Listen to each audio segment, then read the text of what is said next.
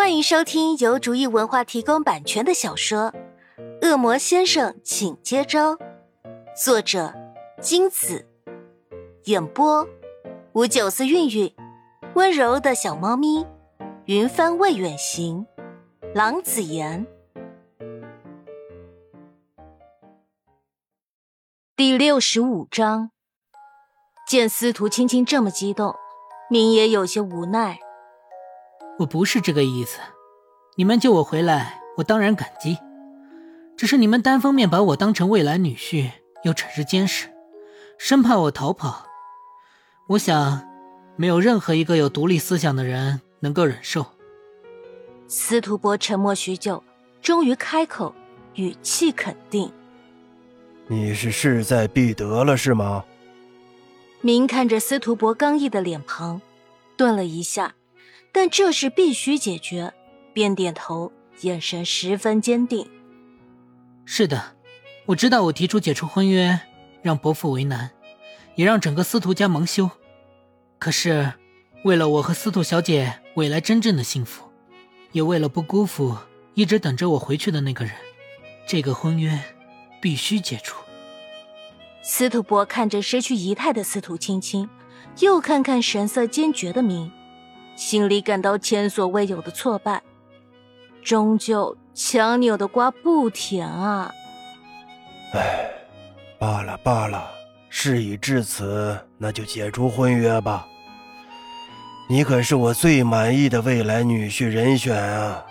结果，还是青青这丫头没福气啊！这时，音乐声已接近尾声。明看向司徒伯，眼底闪过愧疚，开着玩笑道：“伯父，您别这样，虽做不成翁婿，我们还是可以继续往来的。伯父总不会因为我做不了您的女婿，就不让我进门了吧？”司徒伯一听有些愣，却很快反应过来：“哈，是啊，就算你不娶青青丫头，你也是我儿子呀。”司徒伯的心态很放得开，这时已经转过弯来了。虽说明做不成他女婿，可是能常常来往也很不错。他还是很喜欢明这个小伙子的。眼看就要继承事实，司徒青青仓皇失措：“不，不行，爸爸，你不能答应他。”司徒伯叹息：“哎。”青青，他根本对你无意，你何必紧抓不放？感情的事并不是一个人的事情。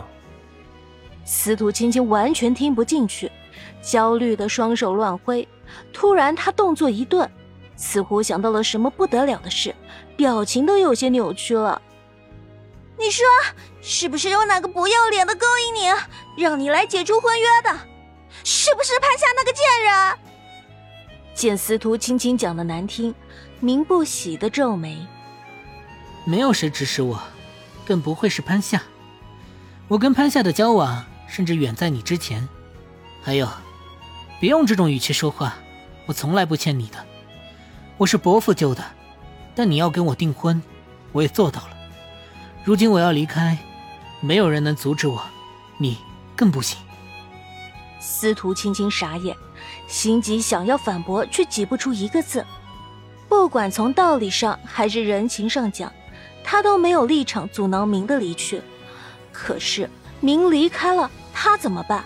他的心又怎么办？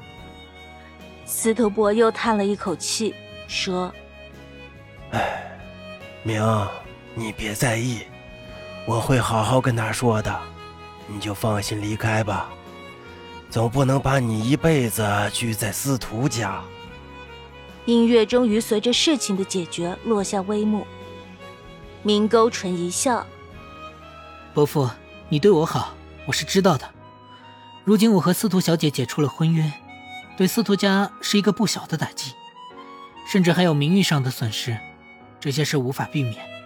但我却不能恩将仇报。”安静的书房使明的话更加清晰。正当司徒伯疑惑不已的时候，明取出一个牛皮袋，放到司徒伯的面前。司徒博拿起牛皮袋，不解的看向明：“这就是明所说的吗？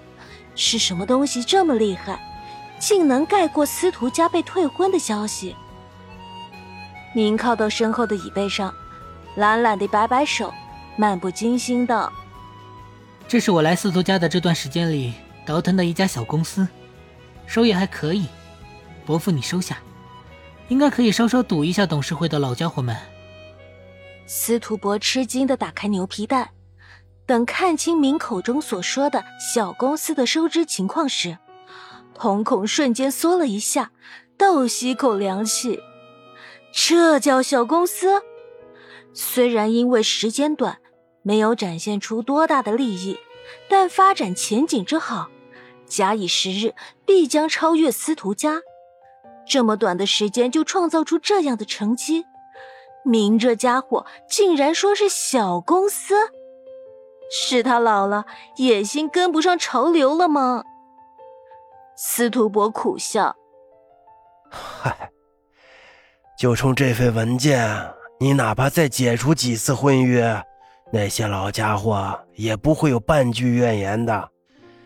明，你倒是瞒得严实啊！”明耸肩，自有一番潇洒之态。时间太短，匆促建立起来的，这点成绩我还不放在眼里。看着虽好，但如果不用心填补章程上的不足，最后也不会有什么前途。所以也不用太感谢我。以为明是在谦虚，司徒博对明更高看了几分。行了，你就别再打击我老人家了。没事，快滚吧。司徒博没好气的瞪了明一眼。本集播讲完毕，感谢您的收听。